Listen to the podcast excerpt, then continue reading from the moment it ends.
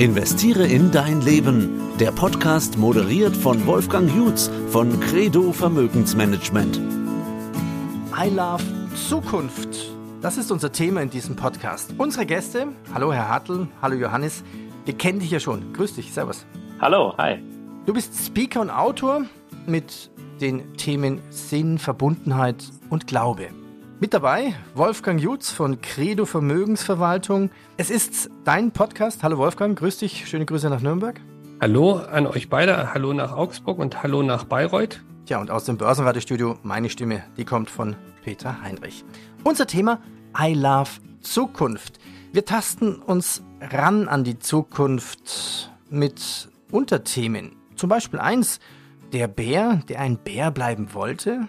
Angst, Mut, Freiheit und Sicherheit. Ja, zum Beispiel im Börsensprech heißt das ja auch Angst und Rendite. Dann die Entwicklungsschritte dahin in die Zukunft. Wie kann ich die fassen, erfassen?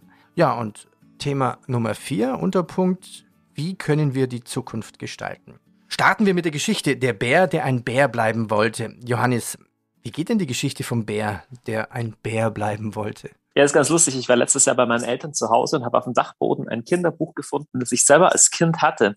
Und als ich das so durchgeblättert habe, habe ich mir gedacht, alter Schwede, das ist ja gar kein wirkliches Kinderbuch, das ist ja wirklich für Erwachsene. Und es handelt davon, dass ein Bär einfach einen Winterschlaf macht und während er Winterschlaf macht, wird über ihm der Wald zu einer Fabrik umgebaut. Und dann kommt der Bär nach oben und sagt, ja, was ist denn hier los? Und dann schnappt ihn gleich ein Wärter und sagt, was, hier, zurück an die Arbeit, du fauler Arbeiter. Und sagt der Bär, aber ich bin gar kein Arbeiter. Und sagt, sagt die, ja, das ist so ein Unsinn. Natürlich sind Sie schon ein Arbeiter. Sagt er, nein, ich bin ein Bär. Und irgendwie glaubt ihm keiner. Und so, so landet er am Schluss in dieser Fabrik als Arbeiter, muss eine schreckliche Routine vollbringen und irgendwann wird in ihm aber die Sehnsucht wach, ich muss da raus, irgendwas stimmt nicht. Aber er hat vergessen, dass er ein Bär ist.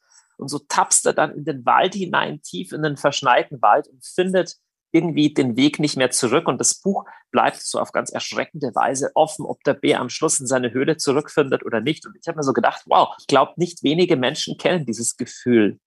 Ja, das stimmt. Ich kann das Gefühl gut nachvollziehen, weil es bei mir sehr viel autobiografische Züge hat. Ich habe diesen diesen Findungsprozess bei mir sowohl auf der persönlichen Ebene als auch auf der geistlichen und auch auf der beruflichen Ebene erlebt. Und ich weiß, wie schwer das ist, diesen Weg sich aufzumachen und diese Identität zu finden und dann den Weg zu gehen, weil alle anderen um einen herum das nicht nachvollziehen können. Also warum verlasse ich die Sicherheit einer, einer Bank mit all dem, was dazugehört, mit Dienstwagen, Prokura und allem, was man dann hatte? Oder warum verlasse ich einen bestimmten Ort, um in eine ungewisse Zukunft aufzubrechen? Und ich habe festgestellt, wenn dieser innere Antrieb da ist und ich weiß, wer ich bin, und diesen Weg dann gehe, dann werden das nicht alle Menschen in meiner Umgebung verstehen können. Genau. Und trotzdem muss man es machen. Ja, und es beginnt halt oft mit so einem diffusen Gefühl, ich bin ein Bär, aber ich bin in einer Fabrik gelandet. Ne?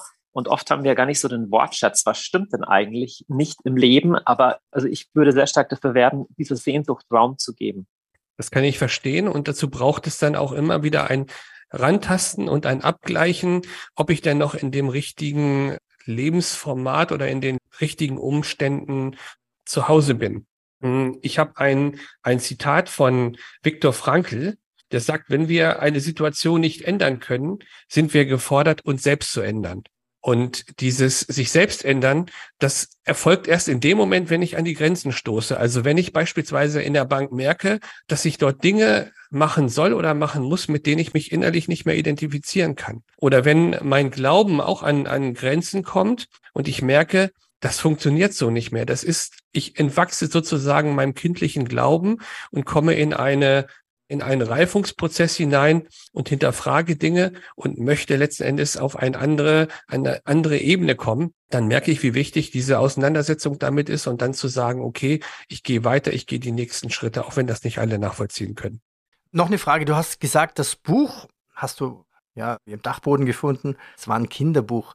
Und da sagst du, eigentlich ist es ja ein Buch für Erwachsene. Aber was ist die Kindermoral aus dieser Geschichte und was ist eigentlich die Grundmoral des Erwachsenseins? Ich meine, ich lege mich jetzt hin als Bär, gehe schlafen und plötzlich ist der Wald weg. Wie verrückt ist das denn? Ja, also ich glaube erstmal, das ist ein Buch aus den 80ern. Also das hat auch daran hat Mai mal vertont. Ich glaube, das ist ein bisschen so der ersten Ökobewegung, zu der übrigens auch meine Eltern gehört haben, geschuldet. So dieses Gefühl, wir zerstören die Wälder und so und wir zerstören unseren natürlichen Raum. Aber ich meine, die, die wahre Intuition ist dran, und das geht in die Richtung von deiner Frage, halt zu überprüfen, wo befinden wir uns in einem, einer Lebenswelt, die wir vielleicht auch selber gebaut haben, die aber wirklich nicht, nicht, mehr, nicht mehr menschlich ist. Also das ist so eine Frage, die mich ganz stark beschäftigt. Was brauchen wir zum Beispiel auch als Gesellschaft? Eine Gesellschaft bleibt nicht von alleine wirklich menschenwürdig und menschlich. Die kann sich auch in eine andere Richtung entwickeln. Und so für den Bereich der Ökologie haben wir das ja relativ klar, dass wir sagen, äh, logisch wollen wir den Planeten nicht zerstören. Aber der Mensch braucht halt mehr zum Überleben als nur ein, eine, eine, eine gesunde Natur um ihn herum. So. Und diese Frage fasziniert mich, was braucht ein Mensch denn, dass er sich nicht am Schluss so fühlt wie so eingezwängt in so eine technische Fabrik, wo die überhaupt nicht zu ihm passt. Ja. Genau, und das erleben wir ja ganz häufig auch, wenn wir bestimmte Nachhaltigkeitsstrategien erleben. Wir versuchen in Deutschland das immer alles so in Berichte und in einen konkret messbaren Mantel zu fassen, aber das kann man oft gar nicht, weil Dinge wie Schönheit oder Beziehung eine ganz große Rolle spielen und diese Dinge sich aber nicht in Berichte oder CO2-Emissionszahlen niederschlagen. Ja. Und da sind wir eigentlich schon beim zweiten Unterpunkt. Angst, Mut, Freiheit und Sicherheit. Das sind eigentlich zwei extrem gegenseitige Argumente, aber sie gehören trotzdem zusammen. Angst und Mut oder Angst gegen Mut, Freiheit und Sicherheit oder Freiheit gegen Sicherheit? Genau, also das sind erstmal Menschheitsthemen. Wir Menschen sind ja total zerbrechliche Lebewesen. Wir können zum Beispiel nur in einer bestimmten Temperaturrange überleben. Also bei 300 Grad Celsius oder 150 Grad minus wird es gleich ganz schlecht bei uns so. Also wir haben ein relativ enges Fenster nur, wo wir, wo wir überhaupt überleben können. Und gleichzeitig sind wir explorative Wesen, also schon kleine Kinder, die, die brauchen Sicherheit und Bindung und Nähe und gleichzeitig wollen sie was entdecken, die wollen sich rauswagen.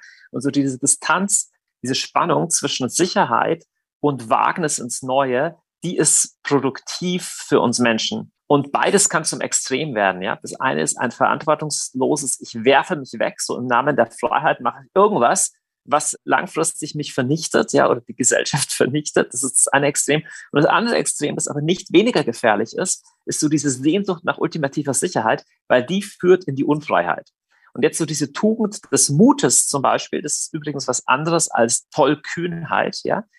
Tugend des Mutes ist die, etwas zu konfrontieren, etwas anzugehen, obwohl es mir Angst macht, aber eben nicht so zu tun, als wäre da keine reale Gefahr, sondern in einem guten Abwägen der Gefahr. Und da interessiert mich zum Beispiel die Frage, zu was von beiden neigen wir denn als Gesellschaft? Das ist ja eine Riesendiskussion jetzt in der Aufarbeitung der Corona-Situation kann man auch fragen, wo haben wir uns mehr von Angst leiten lassen oder wo war, wo waren wir zu leichtsinnig auch so, ne? Und das sind eigentlich menschliche Lebensfragen, ganz tiefe.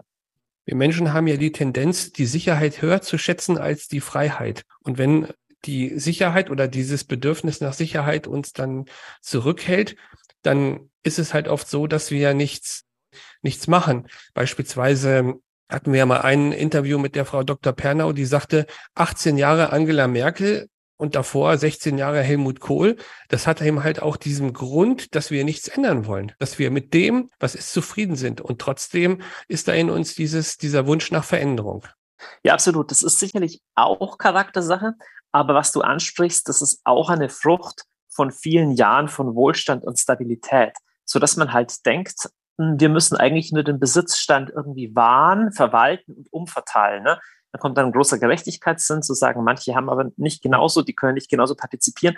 Aber das Wissen, dass Werte nur generiert werden, und das sind nicht nur materielle Werte, sondern auch geistige Werte, nur generiert werden von Männern und Frauen, die bereit sind, Gefahren auf sich zu nehmen und zu riskieren, das kommt uns, glaube ich, auch in der Gesellschaft eher abhanden.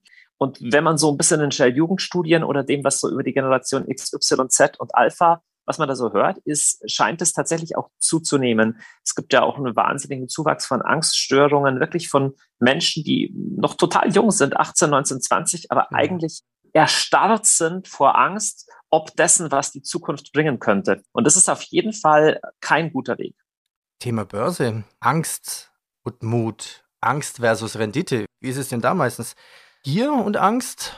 Dummheit und Gier? Was ist größer, der Mut oder meistens die Angst an der Börse? Ich glaube, das schlägt ja dann vom einen Extrem in das andere Extrem oft um. Ich habe bei der Analyse der erfolgreichsten Mischfonds oder Multi-Asset-Strategien festgestellt, dass diejenigen am erfolgreichsten sind, die einen klaren Investmentansatz haben und meistens feste Quoten haben. Also beispielsweise, wenn Sie eine Aktienquote von 50 oder 60 Prozent haben, die diese Aktienquote auch konsequent durchhalten, die ihren Investmentstil und Ansatz komplett konsequent umsetzen. Entweder setzen Sie auf Quality Growth Aktien, dann setzen Sie nur darauf. Sie wechseln also nicht ständig ihre Strategien und ich glaube, dass das auch sonst ganz erfolgreich im Leben ist, wenn wir uns nicht mal von Angst und mal von Gier leiten lassen, sondern konsequent durchhalten. Und jetzt haben wir auch wieder die Situation, wir sehen, die Wirtschaft ist gar nicht so schlecht, wie wir es gedacht haben. Die Unternehmensergebnisse kommen relativ stabil, teilweise sogar besser rein als gedacht. Und jetzt ist auch im Gegenpunkt wieder dazu, ja, aber die Zinsen könnten weiter angehoben werden, die Zinsen könnten dann wieder steigen, die Inflation geht nicht zurück. Und da pendeln wir wieder zwischen diesen Punkten hin und her, als zu sagen, okay, halten wir mal durch, so schlimm wird es am Ende gar nicht werden. Ja, und ich würde vielleicht noch jetzt als Outsider noch bemerken, ich glaube, Aktien als Anlagestrategie wählen ohnehin nur Leute, die eine gewisse Freiheit von Zugklassensicherheitsdenken haben. Ne? Wir sehen ja den anderen Trend auch, dass man grundsätzlich den Aktien, aber auch oft dem Markt misstraut und sich eher irgendwie nach, nach, nach staatlichen Sicherheiten oder sowas sehnt ich glaube, also das ist jetzt wirklich von der Seite gesprochen, als ich bin nicht vom Fach, aber ich glaube, wir brauchen auch wieder viel mehr unternehmerisches Denken und unternehmerischen Mut in jeder Hinsicht, weil, wie vorher gesagt, nur so werden Güter generiert, wenn Menschen etwas wagen. Absolut. Wir sehen das jetzt zum Beispiel in Skandinavien bei den Staatsfonds beziehungsweise bei den Altersvorsorgesystemen, dass die sehr stark kapitalgedeckt sind. Und ich stelle mir jetzt vor, wir hätten das in Deutschland und wir hätten so ein Jahr wie im letzten Jahr in Schweden und, und Norwegen, da haben die Staatsfonds dann im letzten Jahr Minus gemacht. Und wenn wir das jetzt in Deutschland hätten, dann möchte ich sehen, was für ein Aufschrei wäre. Dann würde man sagen, ja, wer ist das denn überhaupt richtig, dass wir das gemacht hätten? Und jetzt haben wir 10, 15 Prozent Minus mit unseren, mit unserer Altersversorgung. Und dann wird das gleich in Frage gestellt, anstelle zu sagen, dann kaufen wir nochmal zu, erhöhen die Aktienquote und bleiben unserem Kurs treu. Und ich glaube, dass da dann dieses Bedürfnis nach Sicherheit hm, höher ist. Und dass das, weil wir es aber machen, nicht funktioniert, sieht man am besten an dem Konstrukt Riester-Rente, wo wir halt versuchen, zwar was im Bereich Aktien zu machen, aber so viel Sicherheit und Reglementierung einbauen, dass es im Grunde genommen am Ende ein Rohrkrepierer ist. Johannes, du sagtest vorhin etwas wagen, also weg von der Angst hin zu mehr Produktivität, vielleicht sogar Start-up gründen, etwas wagen. Da sind wir eigentlich schon bei, beim dritten Punkt, die Entwicklungsschritte in die Zukunft hinein. Ja, wie kann ich das fassen? Die Zukunft erfassen. Welche Schritte müsste man da gehen? Es ist wirklich damit, glaube ich, schon zwei große Ebenen. Das eine ist, wenn man wirklich unternehmerisch denkt und beruflich und das andere ist eigentlich im eigenen, im privaten. Und ich glaube, für beides gibt es so einen drei- oder vier Schritt. Das erste ist, es beginnt immer mit einem Ausbrechen aus der jetzigen Routine. Ne? Also wenn ich nicht eine Zeit habe zu reflektieren, Moment, in was bin ich denn gerade drin und passt es für mich gerade, dann bleibe ich in einem, in einem ewigen, in einem ewigen Getriebe. Und es ist erstaunlich, vorher hast du, Wolfgang, gesagt, dass wir die Sicherheit oft mehr schätzen als die Freiheit. Ich glaube, das stimmt generell ganz oft. Ich glaube, wenn Menschen sich ehrlich die Frage stellen würden, bin ich in dem jetzigen Beruf wirklich zufrieden? Ist das das, was ich möchte? Ist das das, was ich auch gut kann? Wenn sie Einhalt nehmen würden oder auch in ihrer Lebensvision, in ihrer Lebensstrategie, dann kämen sie vielleicht auf Dinge, wo, hey, an der und der Stelle bin ich wie, wie der Bär in der Fabrik. Also das, mhm. das erste Moment muss immer ein Innehalten sein und auch ein zur Stille, ein inneres zur Stille kommen. Ich glaube, wir müssen zur Stille kommen. Das zweite ist ein, ich würde sagen, ein, ein, ein mutiges Analysieren aus was will und kann ich wirklich ausbrechen. Denn gerade wenn wir über Startups sprechen, ich kenne natürlich und ihr kennt die auch, es gibt auch Leute, die sich einfach maßlos überschätzen. Ne? Also ich würde keinesfalls sagen, aus dem zweiten, aus dem ersten Gefühl, oder oh, ich bin in meiner Beziehung, ich bin in meiner Ehe, fühle ich mich eingeengt, oder beim Job fühle ich mich eingeengt. Ja, jeder fühlt sich mal eingeengt. Das ist ein Stück weit auch normal. Ne? Der zweite Schritt muss ein sorgsames Analysieren der eigenen Werte und Prioritäten sein. Deswegen ist die Sinnfrage da elementar wichtig. Ich glaube, dass sowohl im privaten Umfeld oder im privaten Leben, als auch in einem unternehmerischen. Die Frage, an was glaube ich denn? Was ist mir wirklich wichtig? Für was bin ich bereit, mein Leben in die Waagschale zu werfen? Diese Frage ist elementar und die muss ich dann auch rational und auch mit guten Ratgebern lösen. Zum Beispiel dass ich mir von außen sagen lasse, Johannes, du hast vielleicht eine Vision, professioneller Töpfer zu werden, aber dafür bist du nicht gut genug. Oder zu sagen, ja, du fühlst dich da und da vielleicht ist hingezogen, aber das heißt doch noch nicht, dass du deine Ehe über Bord werfen musst oder so, um so Beispiele zu machen. Mhm. Und dann der, und dann der dritte Schritt, der ist dann wirklich das Unbequeme, das eiskalte Konfrontieren mit, Wolfgang, wie du auch sagst, mit einem Langzeitplan, ein Ziel verfolgen, zu sagen, obwohl meine Angst mich in eine andere Richtung weist, gehe ich beständig Schritte. Und ich glaube, die drei Punkte, die ich jetzt gesagt habe, die sind ein bisschen abstrakt, aber die lassen sich sowohl auf persönliche Neuorientierungsprozesse als auch auf berufliche irgendwie anwenden. Es gibt ja auch einen Grundsatz, der sagt, konzentriere dich mehr auf den Prozess als auf das Ergebnis. Das heißt, ich kann jetzt auch nicht sagen, ich will jetzt in drei Jahren da und da stehen, aber ich muss natürlich einen Businessplan haben, aber ich kann versuchen, meine Fähigkeiten dahingehend zu erweitern, um mich dann letzten Endes so stark zu verbessern, auch in meinem unternehmerischen Denken und Handeln, dass ich diese Schritte gehen kann. Genauso ja. ist es auch, finde ich, kurz, im Wolfgang, hm, wenn ich ja? einhaken darf, wenn ich einhaken darf, das hm? stimmt grundsätzlich, aber die Fähigkeit, das Ergebnis runterzubrechen in Prozessschritte, ist ja schon eine Leadership-Fähigkeit, die nicht unbedingt jeder kann. Ich sage mal, dieses Wort, vertraue mir dem Prozess aus dem Ergebnis, ist jetzt für jemand, der zur Prokrastination neigt, kann das eine, eine super Ausrede sein. Zu sagen, ich wurschtel ein bisschen weiter vor mich hin. Also ich gebe dir komplett recht, aber ich würde sagen, aber das große Gesamtziel muss sich natürlich trotzdem materialisieren in Einzelschritten. So, ja. und die sind der Prozess, auf den ich mich konzentriere. Nur vom Abwarten komme ich nicht meinem Lebensziel näher. So. Genau. Ich kann nur sagen, jetzt aus dem eigenen Erleben des Selbstständigmachens brauche ich natürlich gegenüber der Bankenaufsicht einen Plan. Gar keine Frage. Und man kann sich auch nicht einfach so ins Blaue als Vermögensverwaltungsinstitut selbstständig machen, sondern man muss natürlich auch sicherstellen, dass Compliance, Datenschutz, interne Revision und diese ganzen sicher Sachen sichergestellt sind. Und trotzdem wenn ich mich 2008 selbstständig gemacht habe und der Crash kommt und die Finanzkrise kommt, dann hänge ich natürlich drin. Das ist etwas, was ich nicht weiß. Ja. Und du hast es vorhin gesagt mit der Ehe. Wenn ich dann feststelle, meine Ehe ist im Grunde genommen zerbrochen, dann kann ich auch überlegen, dass ich jetzt nicht in das totale Loch falle, sondern an meinen eigenen Beziehungsfähigkeiten arbeite Klar. und mich dann frage, an welchen Dingen bin ich denn gescheitert und das beim nächsten Mal besser mache. Ich glaube, dass ein nur halte an deiner Ehe fest, ohne an meinen Beziehungsfähigkeiten und an meinen eigenen charakterlichen Eigenschaften zu arbeiten, auch zu wenig ist. Klar, also ich würde auch grundsätzlich dem zustimmen, was du vorher gesagt hast von Frankel, wenn du die Situation nicht ändern kannst, dann veränder etwas an dir.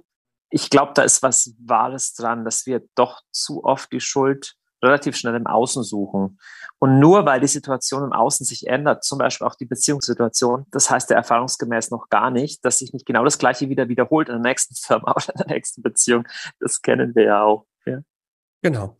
Wenn wir jetzt aber dann den nächsten Schritt gehen, du hattest ja auch in deinem Vortrag bei der Weniger-Konferenz über das Buch Exodus gesprochen, dann gibt es ja verschiedene Stufen oder verschiedene Entwicklungspunkte, die damals das Volk Israel durchgemacht hat oder dann entsprechend erlebt hat, wo sie dann immer wieder an Entscheidungspunkte oder Wendepunkte gekommen sind und sie letzten Endes nicht alleine dagestanden sind, sondern einen Gott hatten, der bei ihnen war und der sie geleitet hat. Und das finde ich halt auch noch einen wichtigen Aspekt dabei. Ja, die Geschichte ist sowieso faszinierend. Das ist das Gründungsdokument des Judentums. Diese Geschichte, das erzählen wir jedes Jahr im Pessachfest und dass da Gott eben gekennzeichnet wird als einer, der Menschen in die Freiheit führt. Das ist uns vielleicht heute im Westen vertraut, aber das ist, also, in ganz vielen Weltreligionen ist es eher, eher unvertraut, als dass Gott da historisch irgendwie eingreift, dass ein Volk frei wird. Also erstmal die Aussage, Gott will grundsätzlich, dass ich frei werde das finde ich schon, schon ganz, ganz mächtig so. Und dann merken wir aber, das ist nicht, der macht es nicht von oben, Blitz und Donner, sondern das Volk muss halt selber Schritte gehen. So, und der erste Schritt ist traurigerweise der, dass, dass der Mose alleine so diesen Auftrag bekommt. Und die meisten Israeliten, die finden das erstmal ganz normal in der Gefangenschaft. Also auch hier sind wir wieder beim genau. Bär, der ein Bär bleiben wollte. Der ist der Einzige, der ausbricht aus diesem Fabrik. Also ich glaube, wir müssen auch, wenn wir selbstbestimmt leben und ich glaube auch, wenn wir Gott orientiert leben, müssen wir eine gewisse Einsamkeitskompetenz, nenne ich das gerne, entwickeln, ja. zu sagen, okay, ich mache halt was, auch wenn nicht jeder andere das auch so sieht. Auch das ist ein, ein Preis der Freiheit, dass man nicht immer nur beklatscht wird. Absolut. Und während dieser Einsamkeitskonferenz wächst aber diese Überzeugung und diese Überzeugung wächst dann aus meiner Sicht so stark heran, dass man auch nach außen dann später was zu geben hat und dem anderen auch ein Stück weit Orientierung geben kann. Genau, also im Idealfall. Das ist, das ist mal interessant. Der, der Mose, der verbringt ja erst 40 Jahre in der Wüste. Die Wüste ist so ein hochsymbolisches Situation, wo man, wo man alleine ist. Und da reift aber etwas in ihm heran. Da hat er auch seine entscheidende Berufungserfahrung mit Gott. Und dann kann er so als Gesandter zurückgehen. Und was wir heute ganz oft auch im Leadership oder so erleben und natürlich auch in der Kirche und in der Politik, ne, ist, dass Leute wirklich nur dann glaubwürdig sind, wenn sie, oder anders, dass Leute unglaubwürdig sein können, obwohl sie ein Leiterschaftsmandat haben. Ne?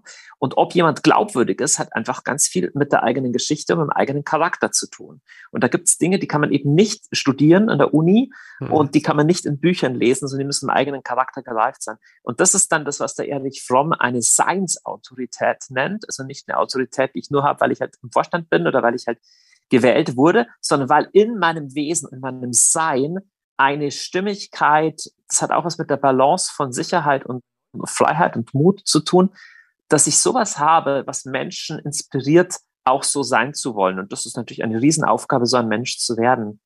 Ich denke, dass gerade dieses Handeln, was man sagt oder machen, was man sagt und sagen, was man macht, dass dieses Übereinstimmen eine der wichtigsten Fähigkeiten dabei dann ist, die man dann entwickeln kann. Und dann entwickelt sich ja letzten Endes auch dieses Vertrauen auf die nächsten Schritte. Also ich stelle mir jetzt mal vor, die Israeliten hatten ja die Wolken und die Feuersäule, die sie geleitet haben. Wenn sie jetzt in dem Moment, wo sie auf die Umstände geguckt haben, haben sie gesehen, wir haben zu wenig zu essen, wir haben kein Fleisch, wir haben nichts zu trinken, nachts ist es kalt und so weiter. In dem Moment bin ich dann immer wieder geneigt, auf die Umstände zu schauen. Und die Umstände sind ja dann nicht unbedingt so prickelnd. Und deswegen braucht es diese innere Überzeugung, die, die stärker ist als das, was die Umstände mir dann in dem Moment gerade zeigen. Absolut. Und also ich persönlich jetzt so als gläubiger Mensch, für mich ist eigentlich das der Sitz, von dem, was ich Gebet nenne. Also das Hören auf diese Stimme, auf diese innere Stimme oder die Stimme, von der ich glaube, wo Gott mich leitet, wobei ich weiß nicht, dass man Stimmen hört, ne? also nicht das, sondern also sich nicht leiten zu lassen von allen Ängsten, sich nicht leiten zu lassen auch von allem, was Leute sagen und auch nicht immer von den Umständen, sondern für sich selber im Verborgenen tatsächlich auch in der Zielsprache mit Gott klären, was ist wirklich richtig und diesen Kurs dann auch verfolgen. Schon auch korrigierbar bleiben für Menschen, weil manchmal verhört man sich und man verrennt sich auch. Der Mose zum Beispiel, der hat auch an einer wichtigen Stelle, muss er sich mal ordentlich die Leviten lesen lassen von seinem Schwiegervater, der ihm sagt, Mose, so wie du das machst, machst richtest du das Volk zugrunde. Das ist auch spannend. Also wir brauchen auch Ratgeber.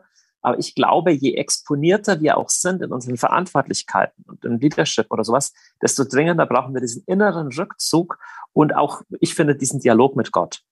Da gibt es ja auch ein Zitat, das heißt, wenn es den inneren Frieden kostet, ist es zu teuer. Und natürlich ist innerer Frieden wichtig. Und ich habe über diese Stelle mal nachgedacht und habe mir gedacht, naja, wie viel inneren Frieden hatte denn der Mose, als er aus Ägypten ausgezogen ist oder das Volk ihn angefeindet hat oder gesagt hat, wir brauchen was zu essen, gib uns mal oder wir brauchen was zu trinken. Da war er, glaube ich, ziemlich im Druck. Das heißt, die Emotionen oder dieses Gefühl von inneren Frieden alleine ist dann auch zu wenig. Natürlich weiß ich auch, wie wichtig innerer Frieden und eine innere Überzeugung ist. Das will ich damit gar nicht sagen. Aber dieses Zitat stammt ja noch nicht mal aus der Bibel. Wenn es den inneren Frieden kostet, dann ist es zu teuer. Wolfgang, ich glaube, das ist ein wahnsinnig interessantes Zitat, weil das ist eine Teilwahrheit. Und die Frage ist wirklich, wie genau wir hinhören, ob es wirklich der innere Friede ist. Also ich sag mal, wenn ich Hunger habe und ich sehe eine Tafel Schokolade, dann habe ich bestimmt mehr inneren Frieden, wenn ich die Tafel Schokolade esse. Ne? Aber dann, du könntest einen Schritt zurückgehen und sagen, warte mal, ist es wirklich richtig, jetzt die Schokolade zu essen, wenn ich eh schon Übergewicht habe und wenn ich eh weiß, in einer Stunde gibt es Abendessen? Und erst in der Reflexion, also wenn ich aus dem direkten Drang der Situation austrete kommt vielleicht auf einer tieferen Ebene ein innerer Friede auch zu verzichten. Mhm. So, und in dem Sinne ist das Sprichwort richtig. Es ist einfach nur, was wirklich der innere Friede ist. Ich glaube schon, dass Gott durch den bleibenden inneren Frieden spricht, aber durch den bleibenden. Und nicht alles, was sich im Moment gut anfühlt, ist gut. In, in dem Sinne stimmt es komplett, was du sagst. Man, man mhm, muss ich bereit sein, was zu machen, wo ich mich auch in Konflikt begebe, was mir auch Stress bringt weil ich weiß, dass es richtig ist. Und dann wäre dieses Sprichwort eher eine Ausrede, allem Unbequemen mhm. aus dem Weg zu gehen. Wie können wir die Zukunft gestalten? Viertes Unterthema. Vielleicht gibt es so eine Art Chance auf immer wieder eine neue Zukunft, auf so eine Art Reset? Also erstmal glaube ich, leben wir in einer Zeit, in der es zu viel Dystopie und zu viel Schwarzmalerei gibt. Und wir brauchen mehr Menschen, die Lust haben, Zukunft zu gestalten. Also mich, mich treibt es um, wie viele gerade ganz junge Menschen, auch so Teenies und so, die wirklich glauben, die Zukunft wird total schlecht weil es steht in einem krassen Missverhältnis zu der Tatsache, dass wir eigentlich in super Zeiten leben. Hm. Es war, es, es, wir leben nicht in schlechten Zeiten und es gibt ganz viele Trends der letzten Jahrzehnte, die positiv sind. Also das erste wäre, wir müssen Absolut. uns zutrauen, Zukunft überhaupt gestalten zu können. Natürlich haben wir brutale Herausforderungen. Meinst, du damit, meinst du damit den Klimaklebern erklären, nicht lieber kleben, sondern lieber eine, eine Firma gründen oder Geld sammeln für so eine Anlage? Das glaube ich grundsätzlich ja, auf jeden Fall, um nur ein Beispiel zu nennen. Und auch, also es geht mir um eine Grundmentalität. Ich sage nicht, dass es falsch ist zu demonstrieren für politische Anliegen und wenn Sie meinen, Sie müssen sich hinkleben, sollen Sie sich hinkleben. Aber letztendlich die produktiven Lösungen auch für die Klima, ökologische Krisen und alles, die werden kommen von Menschen, die aktiv etwas tun und nicht nur etwas anmahnen. Absolut, absolut. Und das sehen wir ja letztendlich auch, wenn wir immer wieder sehen, wie, wie negativ Dinge geredet wird. Es gibt ja auch an der Börse sehr viel Schwarzmaler, die ähm, mhm. das, das Ende des Abendlandes vorhersagen oder den Crash. Und wenn einmal in zehn Jahren der Crash gekommen ist, dann kann man sagen, ja, das ist derjenige, der den Crash vorhergesehen hat. Aber letzten genau. Endes bringt uns das nicht weiter, wenn ich jetzt zehn Jahre den Crash vorhersehe und darauf warte, dass die Welt untergehe oder ich sage, morgen geht die Welt unter und wir ziehen uns auf eine einsame Insel zurück, dann gestalten wir nichts, sondern ja. gestalten tun nur diejenigen, die den Mut haben, auch in schwierigen Zeiten etwas zu machen. Und Martin Luther war ja derjenige, der gesagt hat, wenn ich wüsste, morgen geht die Welt unter, würde ich heute noch einen Apfelbaum bauen. Äh, ja, und das ist ja auch, das muss ja gar nicht ein Entweder-Oder sein. Man kann ja sagen, wir haben natürlich auch im Finanzmarkt und politisch wahnsinnige Herausforderungen und da ist nicht alles rosig. Aber davon, dass ich das bemerke, wird es ja nicht besser. Ich kann ja sagen, genau. ich, ich klage das an und das kann mein Wahlverhalten beeinflussen oder wie ich meine eigene Firma führe, wie ich meine Familie leite oder wie auch immer. Und dann aber zu sagen, okay, was ist aber mein Beitrag? In dieses Gestalterische reinzukommen, ich glaube schon, dass wir in einer Angstgesellschaft leben, unter anderem, weil wir in diesen multimedial vernetzten Zeiten ja ständig Zugriff zu Schreckensnachrichten aus aller Welt haben. Und ich glaube, während Corona ist es auf eine gefährliche Weise gekippt. Wir haben hier wirklich eine Zunahme an Angststörungen, gerade bei jungen Leuten. Und es ist dramatisch. Ich glaube, dass unser Gehirn einfach nicht dafür gemacht ist, jeden Tag 18 Mal am Handy zu lesen, wie viele Leute an einer Viruserkrankung gerade wieder gestorben sind. Oder jeden Tag, wenn ich das Wetter checke, zu sehen, welcher See in Italien gerade wieder austrocknet. Also wenn ich das verstanden habe, dass der Klimawandel zum Beispiel, dass es real ist, dass man das machen muss, ich glaube, es gibt, oder, oder dass Corona real ist und das ist gefährlich und so, hm. es gibt ein Maß, wo zusätzliche Negativinformation einfach lähmt und nichts bringt. Und ich glaube, das haben wir in unserer digitalen Ökonomie halt noch nicht gecheckt irgendwie so. Also ein Großteil der Nachrichten sind einfach schockierend und zwar nicht, weil die Medien böse sind, sondern weil wir das, ich klicke halt auch drauf. Ich will das auch lesen, warum jetzt mhm. Putin bestimmt den Atomkrieg anfängt. Dann klicke ich drauf. Aber wir dürfen nicht vergessen, die Angst hat, hat ein lähmendes Potenzial und besonders für Leute, die sowieso schon zu Angststörungen neigen, und die, die erstarren dann innerlich und das ist eine Riesengefahr. Genau, wir hatten ja das vorhin das Beispiel mit Exodus und da gibt's ja auch die Geschichte bei der Landeinnahme oder vor der Landeinnahme mit den genau. Kundschaftern. Und das sind zwölf Kundschafter und die sehen das Land und die sagen, das Land ist prima, da, da ist Milch und Honig, da ist alles, was wir uns gewünscht haben, aber da gibt's Riesen. Genau. Und, und, und zehn von den zwölf sehen nur die Riesen genau. und sagen, wir können das Land nicht einnehmen. Unmöglich, weil die Riesen sind da. Und nur zwei, Josua und Kaleb, sagen, da gibt's aber ein Gott, der hat gesagt, wir können das Land einnehmen und wir werden es einnehmen. Es ist so faszinierend. Durch dieses negative Gerücht haben sie es dann verbockt. Es ist so faszinierend, wie dieses uralte Buch Bibel irgendwie alle Menschheitsthemen anspricht, die wir auch kennen. Ne? Weil die Wahrheit ist, das Land ist ja wirklich schwer befestigt und das war wirklich schwierig. Also es geht nicht darum, die Zukunftskrisen klein zu reden oder sowas. Absolut. Ist interessant, wie negativ in der Bibel dieses Gerücht dann bewertet wird. Da wird gesagt, sie haben dem Volk Israel den Mut geraubt. Und um das geht's doch im letzten, um den Mut zu sagen, egal wie schlecht es kommt, wir versuchen, was zu gestalten. Und ich glaube, mhm. die Zukunft gehört den Menschen, die sich trauen, was Positives zu gestalten. Ich möchte vielleicht noch eins ansprechen, und zwar habe ich ein, ist mir ein Buch in die Hände gekommen von einem Niederländer, der heißt Rutger Bergmann, und der sagt im Grunde gut. Ja, ja, ganz gut. Er hat gefragt, Buch. warum hat es eigentlich die Menschheit in den letzten Jahrhunderten, Jahrtausenden geschafft zu überleben? Und er ist zu dem Ergebnis gekommen, es ist nicht das Survival of the Fittest, dass nur die ja. Stärksten und die Besten überlebt haben, sondern er hat gesagt, dass es die massive Zuversicht in die Zukunft ist, die positiv waren und was hat er noch gesagt? Und das vertrauensvolle Miteinander, also die Fähigkeit, miteinander zu kooperieren. Das sind die beiden hauptsächlichen Fähigkeiten, die die Menschheit vorangebracht haben. Und wenn wir das auf unsere heutige Zeit übertragen, dann ist letzten Endes auch heute Kooperation und Zukunftsoptimismus in einer gewissen Art und Weise doch auch eine gute Sache. Ich glaube, dass das wissenschaftlich sich wirklich zeigen lässt, dass das wahr ist, was der Bergmann sagt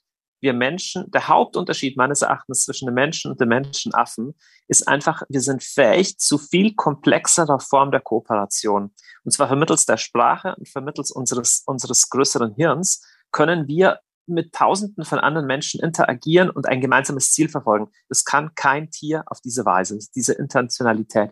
Und ich glaube, dieses Schlechtreden des Menschen auch, dass der Mensch der Schädling ist und wir sind das Raubtier, das den Planeten zerstört, auch das ist etwas, was uns die Zukunft raubt. So, oh, heute noch Kinder kriegen, das ist ja überhaupt nicht überhaupt nicht ethisch korrekt. Ich vertreibe jetzt, ich überspitze er sagt. Nein, wir als Menschen, wir haben unglaublich viel geschafft. Natürlich aus einer finde ich ganz wichtig, aus einer, aus, einer, aus einer christlichen Perspektive zu sagen, und wir sind gleichzeitig total anfällig, wir Menschen. Ne? Wir haben auch ganz schön viel verbockt. Es ist schön, es ist, ist wirklich beides. Der Mensch ist was ganz Großartiges und er ist extrem anfällig für das Böse, was ihn verführt. Das ist so dieser Realismus, den ich, glaube ich, wahnsinnig wichtig und auch zukunftsförderlich finde. Es geht nicht, nicht um platten Optimismus, es wird alles gut. Es wird bestimmt nicht alles gut. Menschen bauen richtig viel Mist, aber wir finden immer wieder auch Lösungen. Genau. I love Zukunft. Ziehen wir ein, ein Fazit.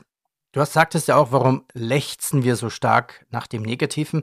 Also ich persönlich freue mich auf die Zukunft und ich möchte euch beide bitten, mal ein Fazit zu ziehen und ich erlaube mir selbst anzufangen. Warum freue ich mich auf die Zukunft? Ich habe mir mal ein paar Themen jetzt notiert. Also einmal fortschrittliche Technologie. Die Zukunft wird von neuen Technologien geprägt sein bessere Gesundheitsversorgung, die medizinische Forschung und Technologieentwicklung wird die Zukunft ja besser machen. Klimaschutz. Die künftigen Generationen haben wirklich die Chance, den Klimawandel zu bekämpfen und eine bessere Zukunft für uns alle zu gestalten. Dazu gehören erneuerbare Energien, smarte Städte. Wer es technisch sieht, vielleicht auch Raumfahrt. Wir können ins Weltall hineingucken. Wir haben mehr Chancen für Bildung. Wir haben die Chance auf eine bessere Landwirtschaft. Also die Zukunft wird auch eine verbesserte Landwirtschaft bringen und vielleicht sogar für die ganze Menschheit einen sozialen Fortschritt. Das waren mal so meine Argumente, warum ich sage, I love Zukunft. Wolfgang, was sind deine Argumente? Was ist dein Fazit? Mein Fazit ist, dass ich denke, dass nur Menschen, die eine positive Einstellung zur Zukunft haben, auch diese Zukunft entsprechend gestalten werden. Und ich glaube, dass wir als Christen noch dazu eine besondere Verantwortung und eine besondere Aufgabe haben, dass Menschen mit Vision, mit Hoffnung und Perspektive diese Welt auch zum Positiven in ihrem kleinen, gewohnten oder auch ungewohnten Umfeld gestalten können. Und dazu möchte ich meinen Beitrag leisten. Also ich stimme euch beiden grundsätzlich zu. Ich glaube, auch technologisch gehen wir auf solche Zeiten zu. Ich möchte zwei, vielleicht ein bisschen so philosophisch-theologische Ergänzungen noch bringen. Ich würde sagen, und wir sehen natürlich trotzdem im Westen auch krisenhafte Symptome und Phänomene. Und ich glaube aber, dass viel Zerbrechen von alter Ordnung und von vielleicht auch Scheitern von manchen von den positiven Projekten dazu beitragen kann, dass sie uns gerade im Westen auch auf unsere geistlichen Wurzeln wieder besinnen. Das scheint mir ganz wichtig. Und dann als zweites bin ich deswegen zukunftsfroh, weil ich glaube, dass mit dem Tod nicht alles vorbei ist, sondern dass wir Menschen auch da, wo wir in der menschlichen Zukunft scheitern oder sowas, dass es eine ewige äh, Zukunft für uns gibt. Und wenn ich das noch sagen darf, ich, äh, ich bin persönlich Teil von einem Netzwerk, wo wir versuchen, Leute zusammenzuholen, die irgendwie Lust auf Zukunft aus diesen ganz unterschiedlichen Perspektiven haben. Das Ding heißt Eden Culture und wir haben im Juni ein Fest, das heißt Eden Fest www.eden-fest.de. Auf das freue ich mich auch. der Gründe, warum ich auf die Zukunft freue. Und ich wollte diese Chance auch kleine Werbepause nicht ungenutzt verstreichen lassen. Wolfgang, Johannes, ja, ich danke euch. Danke. Sehr gerne, hat Spaß gemacht. Sehr gerne. Das war der Podcast für mehr Rendite in deinem Leben. Abonnieren Sie den Podcast und bitte bewerten Sie uns mit 5 Sternen.